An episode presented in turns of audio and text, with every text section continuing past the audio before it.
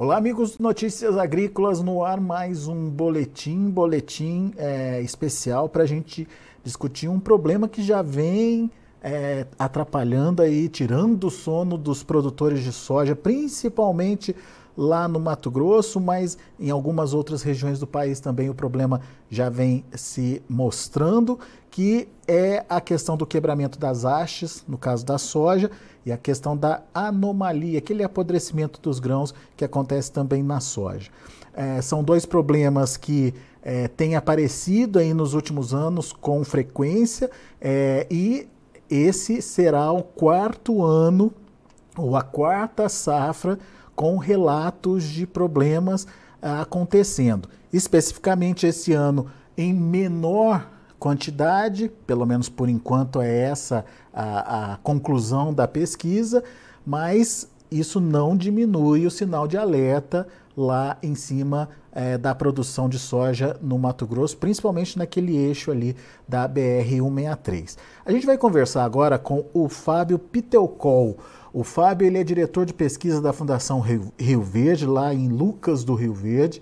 Está aqui com a gente já no vídeo. Seja bem-vindo, viu, Fábio? Obrigado por nos atender e nos ajudar a entender de novo, é, mais uma vez, essa situação que vem tirando o sono do produtor e do pesquisador também, né, Fábio? Porque até esse momento uh, não se sabe exatamente o que, que acontece ou o que, que provoca é, esses problemas, seja do quebramento das hastes, seja da anomalia, o apodrecimento dos grãos. Queria que você primeiro explicasse para a gente qual que é a diferença entre eles, Fábio, só para que as pessoas possam entender melhor do que, que a gente está falando. E depois a gente vai é, caminhar um pouquinho mais para o que está acontecendo nessa safra. Seja bem-vindo, meu caro. Legal, prazer falar a todos vocês, prazer enorme estar aqui. Bom, é, nós estamos na pesquisa, né, estamos aí no quarto ano, é, trabalho, é, já com problema na BR-63, né, é o quarto ano que o produtor vem enfrentando, né, vem se desafiando perante esses problemas. Como você comentou, nessa safra, por hora a gente tem um cenário é, mais tranquilo, né, em relação ao ano anterior, só que o nosso sinal de alerta, o alerta vermelho, está aceso como nunca. Costumo dizer que essa safra as nossas lavouras estão muito mais vigiadas que um próprio é, programa de televisão ao vivo aí, digamos, os com esses artistas. Os reality shows da vida, né, Fábio? E os reality shows, exatamente. Então, nossas lavouras estão sendo monitoradas constantemente é, perante esses dois problemas, né? Falando um pouco das diferenças, né? O quebramento de haste como a gente fala, é propriamente isso. Ele quebra a haste ali no, no estágio V2, no ponto de crescimento V2, V3, né? E, e quebra normalmente quando a planta está um pouco mais pesada, ou seja, no enchimento de grãos. Mas em estágios anteriores do desenvolvimento da planta, se a gente fizer alguma força mecânica nessa planta, a gente consegue observar uma certa facilidade a quebrar. Mesmo quebrando essas plantas quando não ocorre um quebramento total, elas ainda conseguem é, encher grão de uma maneira menor, reduzida, só que a grande dificuldade de colheita. Então, dependendo do grau de quebramento que você tem, você pode é, não conseguir colher nada da sua lavoura. Então, é um potencial de dano enorme a depender da situação. Já a anomalia de vagem, né, é diretamente na vagem no grão o problema. Então, a gente começa a observar os primeiros sintomas na, no grão, no início da formação, R51, R52, se acentuando até R55, e a depender das condições do ambiente de chuvas, de umidade, após esse período de, de R5, R6, a gente tem aí os, o, as, o acentuamento do problema. Então, pode nós colhemos lavouras no ano passado com problemas de anomalia de até 40% de grãos avariados. Né? Então, é um dano direto no grão e é, dificulta demais, é, após a colheita, toda a questão de armazenagem, de logística desses grãos, enfim, além do prejuízo direto. Né? Então, as estimativas nossas aqui são de de potencial de dano médio de 6 a 7% em toda a nossa região na produtividade.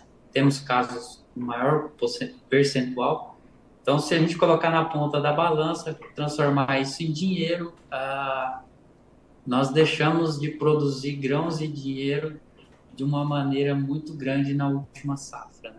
Pois é, e por isso que você falou que o sinal está ligado aí de alerta, está todo mundo observando o que está acontecendo.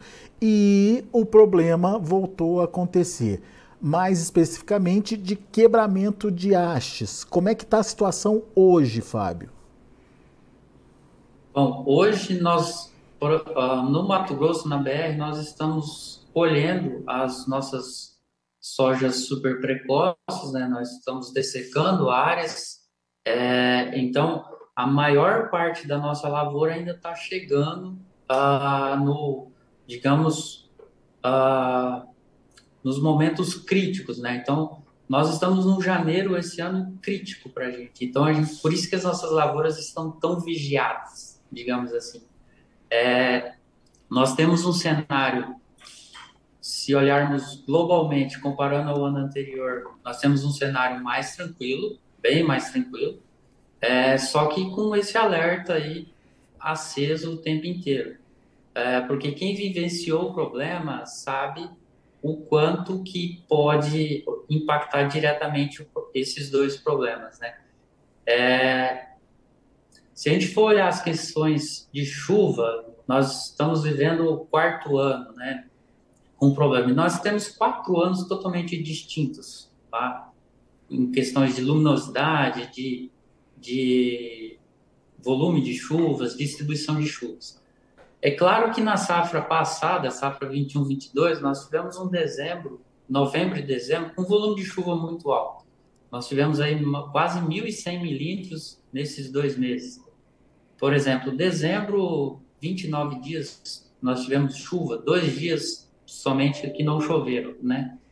É claro que isso a, acentuou muito mais o problema, né? Se a gente for olhar essa questão. Mas, é, de novo, né? Nós que estamos na pesquisa, estamos trabalhando, estamos buscando, é, de certa forma é até um pouco frustrante chegar nesse momento e ainda não conseguir falar para o produtor ou falar para o técnico, ó, o agente causal do quebramento é esse, o agente causal da anomalia é esse, e a gente tem que tomar esse caminho, né? É, a gente entende que trata-se de um problema complexo, tá? É difícil, e a gente está é, trabalhando com foco total em cima desses dois temas para tentar buscar soluções assertivas aí para o produtor para lidar com esses problemas.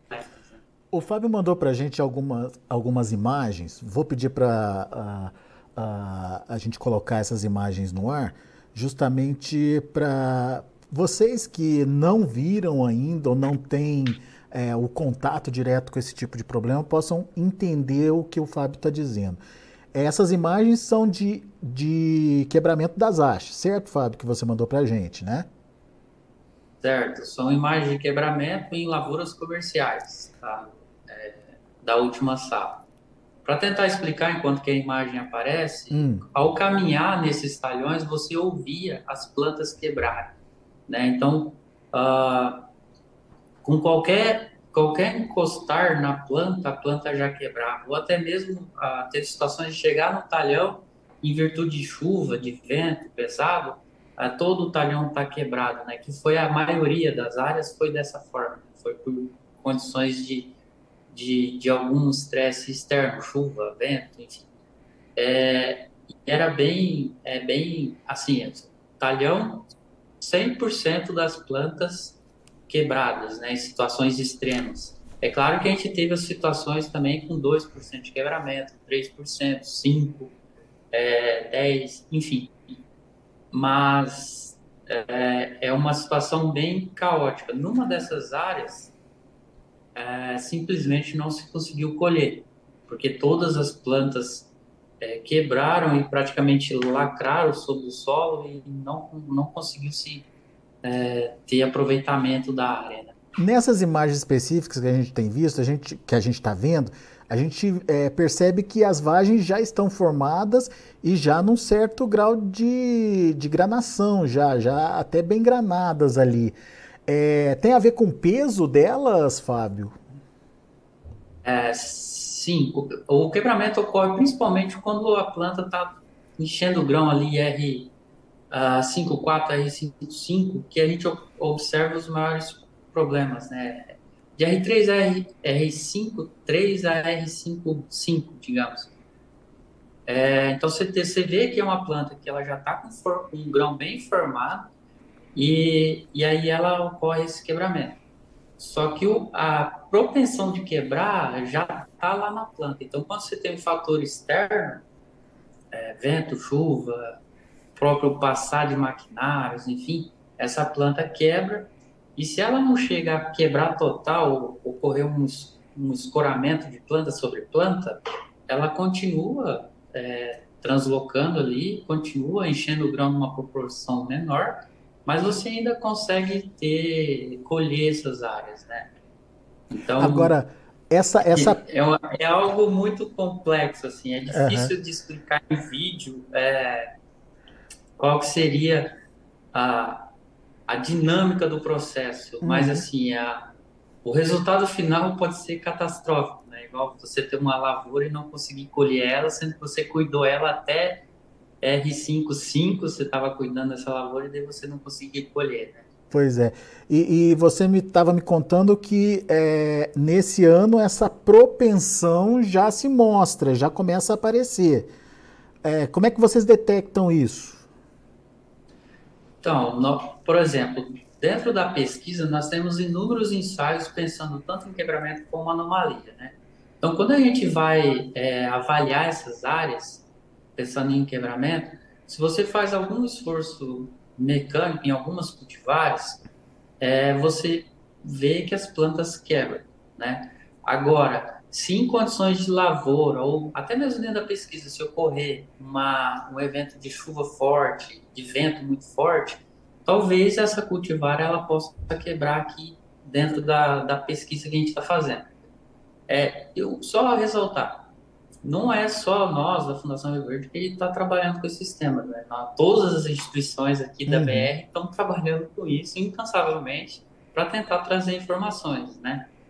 Tá. Então, é, então assim, se a, a cultivar ela tem uma propensão a quebrar, e se ocorrer talvez algum evento é, de chuva, de vento forte, talvez a gente tenha talhões aí com problema. Até o momento, nós temos relatos sim de talhões que tiveram problema, mas com um percentual muito baixo de plantas quebradas, 1%, 2% de plantas um quebramento. É muito pontual então, o é, problema nesse momento, então. Isso, são problemas pontuais. É, é, talvez em, muito em virtude de toda esse, essa discussão que houve entre produtores, técnicos, trocas de informações, e talvez a gente conseguiu, a gente ainda não consegue dizer corretamente ou afirmar quais, qual é o agente causal, né? A gente não consegue afirmar e quais são as estratégias, mas é claro que a gente juntou um monte de estratégia diferente para tentar é, minimizar esse potencial de dano, né? Então, talvez todas essas estratégias que a gente juntou ah, ah, ajudou aí a, gente ter esse cenário que a gente tem hoje. Que estratégias Isso. são essas, Fábio? Só para a gente entender.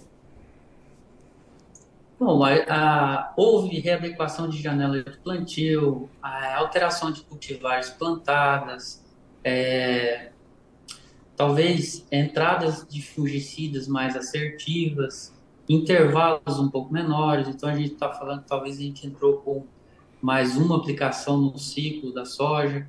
É, talhões com problemas graves no ano anterior, houve um manejo mais robusto, tanto de praga, de fungicidas, enfim. É, então, são um conjunto de estratégias que foram alocadas nessas áreas com problemas graves que talvez ajudaram a, a gente ter esse cenário hoje. Só que, de novo, a gente não sabe. Daqui para frente. A gente não né? consegue afirmar com o que, que a gente está lidando, né? Uhum. Então, tá difícil, uh, digamos, a gente traçar uma estratégia e ser assertivo totalmente com essa estratégia. Então a gente tá. espera que esse. Oi? É, dentro dessas estratégias que você citou, é, o que, que significa readequar a janela de plantio? É, é posicionar para que momento aí esse plantio, Fábio? É, a gente. As principais cultivares que deram problema de quebramento, por exemplo, a gente trouxe para o início da janela de plantio. Né? Então a gente tirou ela do meio da janela e do final e trouxe para o início da janela. É, as cultivares que deram mais problema de anomalia, por exemplo, praticamente retirou-se elas do portfólio da fazenda. Tá? É, ou se não conseguiu ser feito isso, colocou essa cultivar num talhão que não tinha problema e houve um manejo muito mais robusto em cima dessa cultivar em específico. Então, o produtor teve um desafio muito grande de tentar é, readequar num curto espaço de tempo toda a sua estratégia que ele já tinha adotado, né? É, então, o desafio foi muito grande. E até agora, se a gente for olhar hoje, o cenário de hoje, todas essas estratégias dos nossos produtores, toda a discussão que foi feita, é, ajudou bastante a gente chegar nesse cenário hoje, né? Tá. E é claro que janeiro é crucial ainda para a gente, é, é, digamos, conseguir colher uma safra tranquila aí, sem um potencial de dano que a gente teve na safra anterior, por exemplo. Quando você fala do uso específico de fungicidas, é, o que, que foi determinante aí nesse processo? A escolha de, de um, um determinado, uma determinada molécula, foi o, a forma de aplicar essa molécula, é, enfim, o que, que foi determinante aí no uso do fungicida? Bom, a, a gente, a, olhando o ano anterior, a gente viu que, em virtude de todo aquele novembro e dezembro, é, aquele volume de chuvas todo que ocorreu na safra é, 21, 22, então a gente viu que o nosso intervalo de aplicação não ficou bom. Né? Então foi o primeiro ponto que a gente conseguiu discutir. Então aí houve aí uma readequação para um intervalo menor aí de, de fungicidas. É, Entrou-se bastante é, aplicações no vegetativo, que é uma estratégia também que, que a gente viu que pode ajudar dentro do, do manejo, aí, tanto no controle de mancha-alvo, é, cercóspora, enfim, das outras doenças, mas também tem um peso um pouco, a gente conseguiu ver um peso em cima de anomalia, por exemplo. Né? Então, entrou-se mais aplicações vegetativo, a gente plantou mais cedo, é, a gente mudou um pouco as cultivares, a gente ajustou intervalo, entrada de multissítios de maneira mais robusta e com certeza, com essa redução de intervalo, a gente acabou encaixando mais uma aplicação de fungicida aí dentro do nosso, das nossas lavouras, né? É, e hoje, se a gente olha, a gente rodando as lavouras, a gente vê lavouras muito bem instaladas, com uma condução espetacular, né? E então a gente está muito confiante eh, nesse mês de janeiro aí que a gente vai conseguir colher essas lavouras aí sem ter os problemas gravíssimos que a gente teve na safra anterior. Né? Tá. Agora, e, tá... de novo, janeiro é crucial é, gente. Né? Você estava me dizendo antes da gente entrar no ar que é, o produtor ainda não está com, digamos, com a alma lavada ainda não. Tem que esperar mais um pouco, é isso? Tem muita planta ainda que pode passar, tanto pelo processo de quebramento quanto pelo processo de anomalia. Exatamente. Por isso que eu, eu digo que janeiro para a gente é crucial, né? Como a gente antecipou também a janela, a gente plantou mais compactado, é, a gente acredita que em janeiro aí a gente vai ter colhido quase toda a soja dentro da, do eixão da BR aqui, né? É, então janeiro para a gente é crucial. E o produtor continua monitorando sua área, ele está avaliando tudo o que está acontecendo, está monitorando de uma forma muito mais ampla nessa safra. Tanto é que existe hoje o produtor, todos os produtores praticamente vão esperar colher a lavoura que está no campo para definir é, cultivar que vai ser plantado no próximo ano, né? Então, a, o produtor ele está muito atento ao problema e, e realmente quem viveu o problema no ano passado ah, dá teve, medo, sabe? É, assim, teve então perdas, é um né? cenário muito complicado, assim, né? Então, por isso todo esse receio aí desse mês de janeiro aí que a gente tem pela frente. Ô, ô, ô Fábio, qual que qual que está sendo a dificuldade é, para vocês, pesquisadores, em detectar o problema? É, é, o que, que, o que, que é difícil de entender nesse processo todo aí? Seja no quebramento, seja na questão da anomalia. É, a, eu costumo dizer que por vezes a gente já estava che, nadando, chegando na praia, veio uma onda e levou a gente de volta lá para o meio do mar. Então, é, é um problema complexo. A gente acredita que tenha mais de um fator envolvido, né? É, nós estamos trabalhando com alguns isolados de patógenos, tentando, fazendo aí postulado de POC, tentar, tentando ver uh, se replica sintoma, enfim, toda essa parte científica por trás do problema. Não só nós, como a Embrapa, outras instituições também estão nesse processo, que é determinar causa. É, é claro que, em conjunto com isso, a gente está com inúmeros ensaios no campo, tentando ver, comprovar estratégias de manejo que possam auxiliar, mesmo a gente não sabendo o agente causal, né? É, é, porque a gente entende que, pelo, pela gravidade do problema, a gente não pode se dar o luxo de, não, agora eu só vou fazer isso, não, não vou fazer, tentar ver estratégia de manejo. Então, hoje, a gente tem, é, desde tentar comprovar a causa, a gente tem inúmeros testes, desde tratamento de semente até é, passa por nematóide, por praga, por inúmeros outros fatores aí para a gente tentar chegar é, lá na frente ganhando tempo, né? Então você tenta comprovar a causa, mas ao mesmo tempo você vai trabalhando com estratégias de manejo para para conseguir ajudar o produtor de maneira muito mais assertiva, né? De maneira mais científica, digamos assim. Muito bem. Tem pergunta aqui do José Favareto. José Favareto está acompanhando a gente lá de Sorriso. Aí de Sorriso, pertinho de vocês aí, Fábio. Obrigado pela, pela participação, Favareto. Ele pergunta o seguinte: vocês têm visto relatos de anomalia de apodrecimento das vagens da soja esse ano? E a severidade está menor de fato que do ano passado? Isso confere? É, até o momento, nós não temos relato de anomalia de vagens em áreas de lavoura comercial, tá? É, então, dessa, diante disso, a severidade está bem menor, né? a incidência, a severidade. Né? Então, a gente espera, é, de novo, talvez, é, por isso que, é, reforçando esse mês de janeiro ser tão crucial para a gente.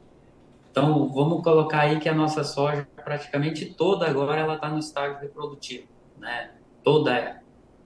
é. Algumas já em fase final do grão. Então, esse é um momento crucial para a gente, para a gente ver se vai replicar o problema, qual vai ser o, se vai ser o percentual de dano, se vai ser a severidade que foi no ano anterior. Né? Então, esse é o momento crucial para a gente estar tá observando isso no campo. Né? E por isso que eu reforço aí os produtores para estar tá, é, monitorando sempre o talhão, para ver é, se tem, se não tem, como é que tá, para talvez em cima disso, talvez tentar antecipar uma estratégia, enfim. Muito bem. É, o, o pessoal lá do sul, aqui no sul, anos atrás, teve um problema parecido, mas por conta de anos chuvosos e uma cultivar específica. Ele não lembra o nome da cultivar agora, mas é, eu, eu, imagino que ele quer saber se faz sentido a questão do clima ser uma preocupação. Clima, anos muito chuvosos aí podem agravar o problema, Fábio? Dá para tirar essa conclusão, chegar a essa conclusão? Uh, não dá para afirmar que os anos chuvosos é, é, tendem a ter maior problema. Uh, ainda não dá para a gente afirmar isso. O que a gente observou na safra anterior, que que realmente o ano que chove muito, o potencial de dano é muito maior. Porque além de você ter é, a, o problema da anomalia em si, quando tirando o fato que ano passado a gente teve dificuldade em dessecar a soja por faltar produto, né? Vamos também lembrar isso, né?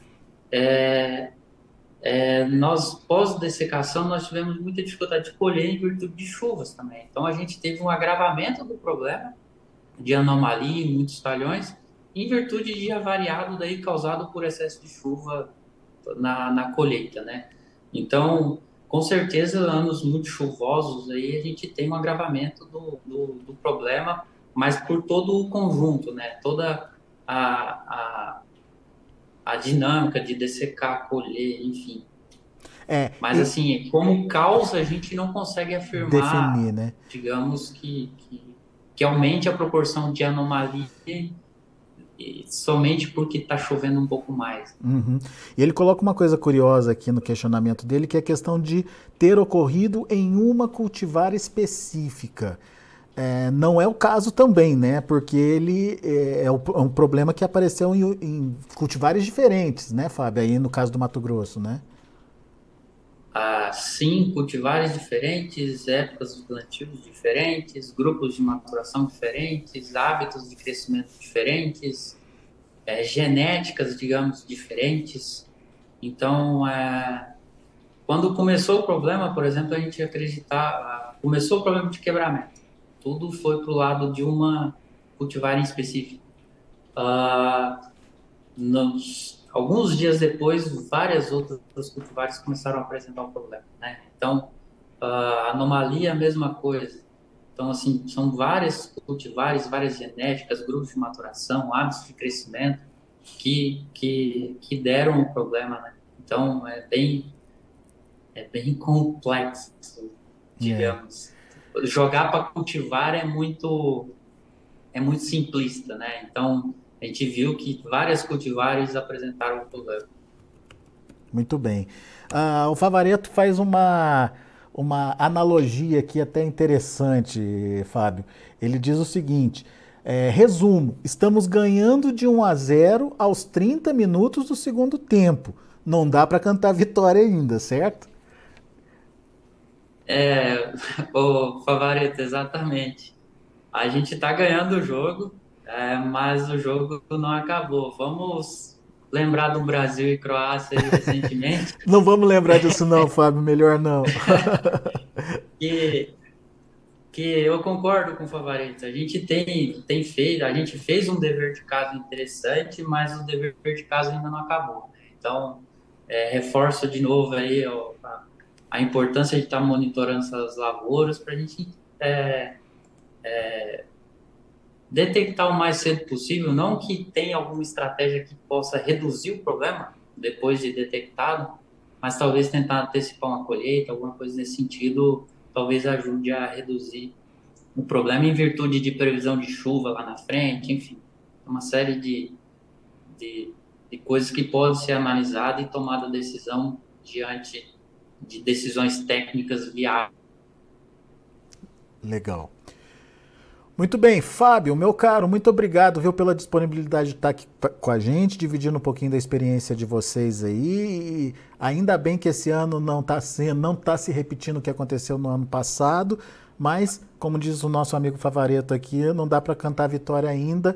E, é, como, como você mesmo reforçou, é, vamos esperar esse mês de janeiro aí para entender como é que vai ser. Mas, por enquanto, estamos ganhando de 1 a 0 e vamos torcer para que encerre assim o jogo. Certo, Fábio? Certo, isso aí. Muito bom. Obrigado pela oportunidade de falar um pouco para vocês e eu espero voltar ao final de janeiro, 5 de fevereiro, e falar que a gente ganhou o jogo e todo mundo é, colheu bem e está satisfeito aí com o resultado da sua lavoura. Né? Muito bem, então já está convocado, viu, Fábio? A gente volta a conversar aí para ver como é que ficou o placar desse jogo aí no final das contas. Obrigado, meu amigo. Legal. Grande abraço para você, até a próxima. Até a próxima, obrigado. Tá aí, Fábio Pitelcou, uh, diretor de pesquisas lá da Fundação Rio Verde, aqui com a gente, trazendo as informações sobre a questão aí, tanto do quebramento das hastes quanto da anomalia é, da soja, da vagem, né?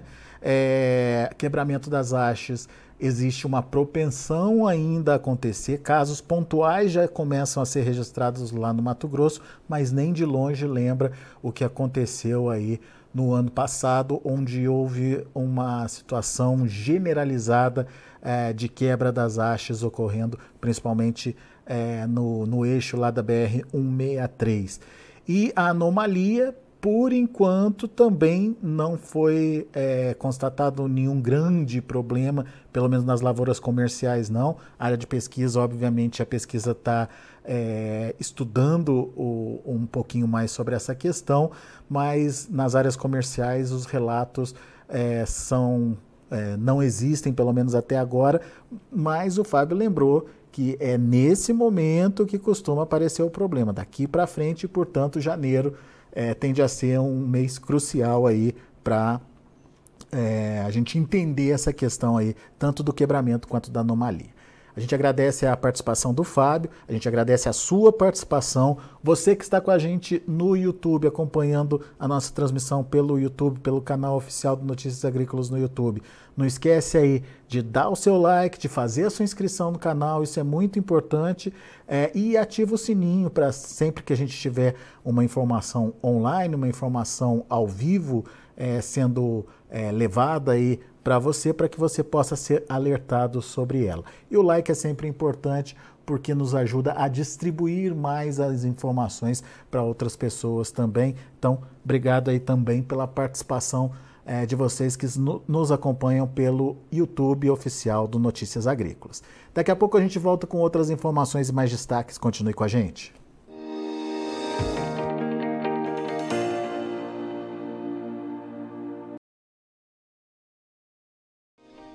Se inscreva em nossas mídias sociais. No Facebook, Notícias Agrícolas. No Instagram, arroba Notícias Agrícolas. E em nosso Twitter, arroba Norteagri.